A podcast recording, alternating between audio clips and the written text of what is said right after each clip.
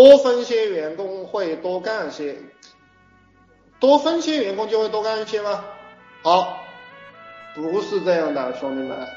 我跟你们讲哈，我的课你们听不懂的，你不要以为你听懂了。我给你讲了分钱策略，你也不要以为以为你听懂，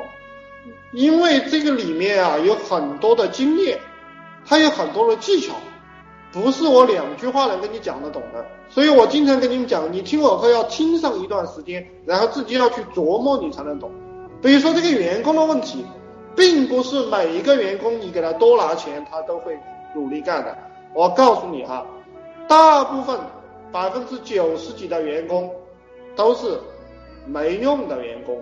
你给钱他也不干，你给的多也不干，你给奖金也不干好，你给你分钱也不干好。如果世间就是多分钱，这个公司就干好了，那这个世间傻逼来干也能干得好，